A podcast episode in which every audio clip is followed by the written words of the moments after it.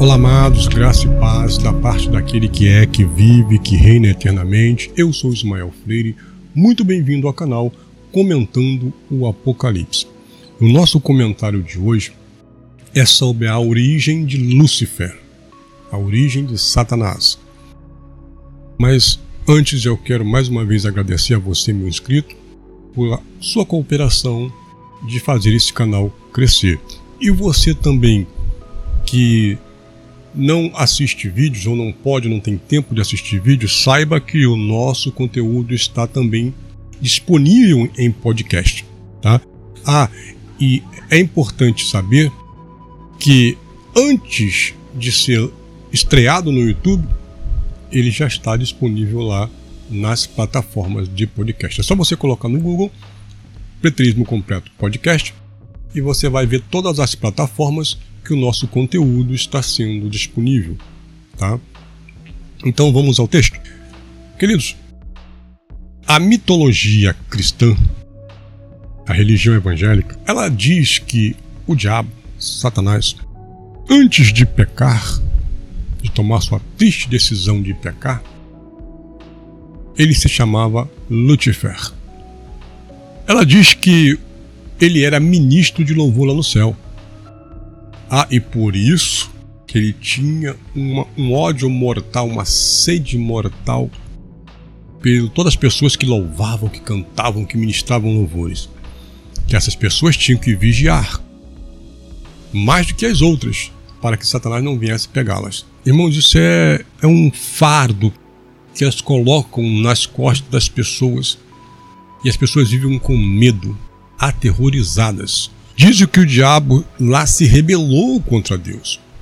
Decidiu atrair a confiança de Deus e ainda trouxe a terça parte dos anjos do céu com ele para a terra. E que ele era um querubim, o um guardião do Éden aonde ele caiu e morava. Ok, mas de onde a mitologia cristã ela tirou essa fantasia? De onde? Da Bíblia, é claro. Textos isolados da Bíblia. Interpretações falsas, falaciosas e mentirosas. Então vamos ver Isaías 14, que é um desses que eles tentam provar a origem de Satanás. Eu vou primeiro ler do 14 ao 19 na NVI, depois eu vou vir lendo do 1 ao 20 na nova tradução na linguagem de hoje. Então vamos lá? Diz assim: Como você caiu do céu, ó estrela da manhã, filho da alva? Como foi atirado à terra, você que derrubava as nações? Você que dizia no seu coração: Subirei aos céus, erguerei meu trono acima das estrelas de Deus. Eu me assentarei no monte da Assembleia, no ponto mais elevado do Monte Santo. Subirei mais alto que as mais altas nuvens, serei como Altíssimo. Mas às profundezas do Sheol você será levado, irá ao fundo do abismo os que olham para você admiram-se da sua situação e a seu respeito ponderam: é este o homem que fazia tremer a terra e abalar os reinos? E fez do mundo um deserto, conquistou cidades e não deixou que os seus prisioneiros voltassem para casa? Todos os reinos das nações jazem honrosamente cada um em seu próprio túmulo, mas você é atirado fora do seu túmulo, como um galho rejeitado, como as roupas dos mortos que foram feridos pela espada, como os que descem a pedra da cova, como um cadáver pisoteado, você não se reunirá a eles num sepultamento, pois destruiu a sua própria terra e matou o seu próprio povo. Nunca se mencione a descendência dos malfeitores. Então, queridos, esse é o texto que eles usam para dizer e provar a origem de Lúcifer, de Satanás. Mas no texto, você vai, vai ver várias menções. Só nesse trechinho do texto que eu li, você vai ver várias menções, você viu várias menções que falam sobre você é homem, não será sepultado, todos os reis foram sepultados com honrarias, você não será porque você matou seu povo e etc e tal. Então, são termos que não se aplicam jamais a um suposto Satanás, sim ao homem. Quem é este homem? Já vimos que é um homem, você é um homem, e não um Satanás. É lógico, é claro que nós entendemos muito bem que a palavra Satanás, Satã, é aquele que se opõe, é aquele que está contra. Este homem estava contra os reis da terra, ele era o opositor do rei da terra, dos reis da terra. Então, obviamente, ele era um Satanás, um adjetivo, não um nome próprio. Não um Satanás de chifre e cauda, não um nome próprio, mas um adjetivo. Então, quem era este homem? Vamos entender o texto? Então, vamos aqui analisar alguns pontos dessa mensagem. Veja bem. Primeiro, ele foi acusado de ter caído do céu. Cair do céu aqui, queridos, não é cair do trono de Deus, não é que o cara fez uma rebelião lá em cima lá e ele foi jogado do céu. Não, cair do céu é uma posição elevada, uma alta posição de que ele caiu. Ele foi chamado de estrela da manhã, estrela da alva. A palavra estrela da manhã ou estrela da alva é Lúcifer. Lúcifer é portador da luz. Até algum tempo atrás, este nome não existia na Bíblia. A partir dos tempos agora, estão começando a inserir este nome na Bíblia. A palavra Lúcifer, Lúcifer, já está sendo inserida na Bíblia. Se você pega agora a tradução Almeida Corrigida e Fiel, que de fiel não tem nada, você já vai ver como caíste do céu, Lúcifer, estrela da manhã filho da alva. Já vai estar lá nessa tradução. Por quê? Para afirmar essa doutrina da existência e da origem de Lúcifer, de Satanás. Ele foi acusado de querer subir acima das nuvens de Deus, colocar o seu trono lá e ser semelhante a Deus. É, essa foi a acusação que ele sofreu. Mas também o texto diz que ele morreu e não foi sepultado. Se fosse um Satanás espiritual, um bicho criado aí pela mitologia, de chifres, de cauda, ele morreria? Será que ele seria morto? Não sei. Vamos ler agora do versículo 1 até ao 20, para nós podermos entender passo a passo a respeito de que esse texto fala. Será que esse, esse texto foi escrito para provar a existência de Lúcifer, Satanás? Será que foi para isso que foi escrito esse texto? Vamos entender? Agora nós vamos na nova tradução na linguagem de hoje. Primeiramente, eu quero dizer para você, meu querido, esse texto é uma profecia do profeta Isaías para a nação de Israel que Deus estava prometendo livrar e trazer de volta o povo de Israel para o seu país. Então, esse texto diz respeito à libertação do povo de Israel do cativeiro babilônico. É uma exegese clara e simples, sem querer fazer rodeios, sem querer fazer malabarismos. Vamos ler. Mais uma vez, o Senhor Deus terá compaixão de Israel e o escolherá para ser o seu próprio povo. Fará com que os israelitas voltem para a sua própria terra, e estrangeiros irão morar ali com eles. Pessoas de várias nações virão com os israelitas para a sua terra, a terra do Senhor, e ali se tornarão escravos e escravas do povo de Israel. Os israelitas terão como escravo aqueles que antigamente eram seus donos e dominarão aqueles que antes o dominavam. Então, já que no início da profecia você vai ver, é algo que fala sobre a libertação do povo de Israel. Continuando aqui, povo de Israel, chegará o dia em que o Senhor, Deus, vai livrá-los da escravidão. E assim vocês ficarão livres dos sofrimentos e dos trabalhos pesados que são forçados a fazer. Quando esse dia chegar, zombem do diabo, zombem de Satanás, zombem de Lúcifer, zombem de quem? Do rei da Babilônia. Mas como, Isaías, nós vamos zombar do rei da Babilônia? Recitando esta poesia. A partir de agora, o profeta vai discorrer uma poesia, um cântico, um lamento contra o rei da Babilônia.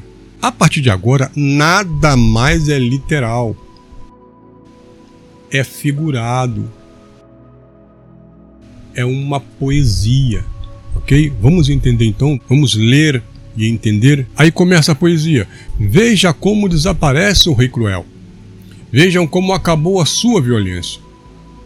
O Senhor tirou o poder dos maus, ele quebrou o bastão dos governantes cruéis, que na sua ira maltratavam os povos e na sua fúria perseguiam as nações que havia conquistado.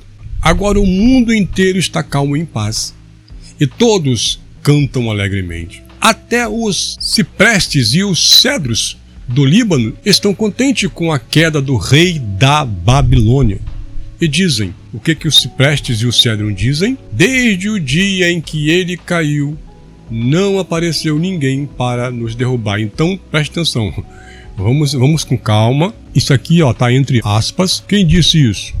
Essa frase que está entre aspas, essa frase que já é um outro, uma outra figura. Os ciprestes e o cedro do Líbano, contentes com a queda da Babilônia, eles disseram, eles dizem, desde o dia em que ele caiu, não apareceu ninguém para nos derrubar. E é uma figura de quê? De guerra, né? Porque quando há uma guerra, a primeira coisa que eles faziam é ir no bosque, madeira para fazer armas, para fazer cercados, fazer, né? Enfim, então aqui os cedros, as madeiras, estão dizendo desde o dia que ele caiu, houve paz. Ninguém vem aqui mais nos derrubar. Então isso é uma figura, tá ok? Vamos lá, continuando o lamento, continuando essa poesia.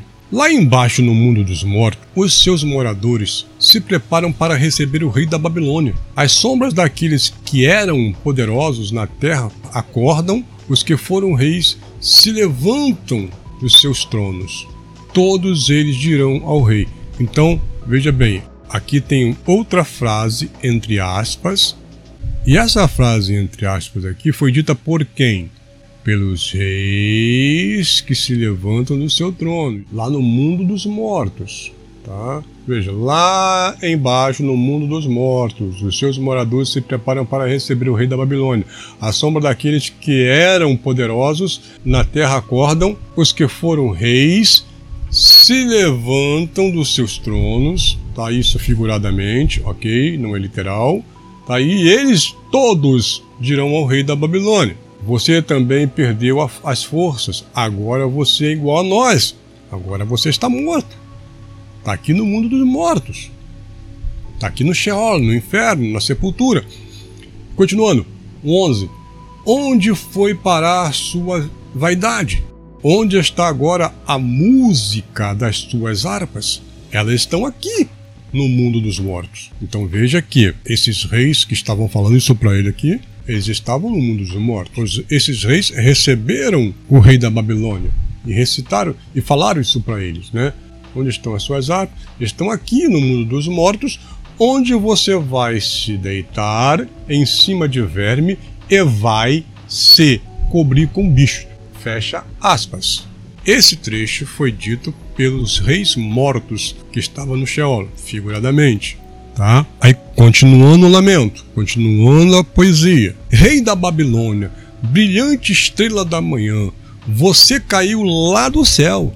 Você que dominava as nações foi derrubado no chão. Você caiu lá do céu. Já falamos, caiu de uma alta posição. O rei da Babilônia não caiu do céu, caiu de uma alta posição.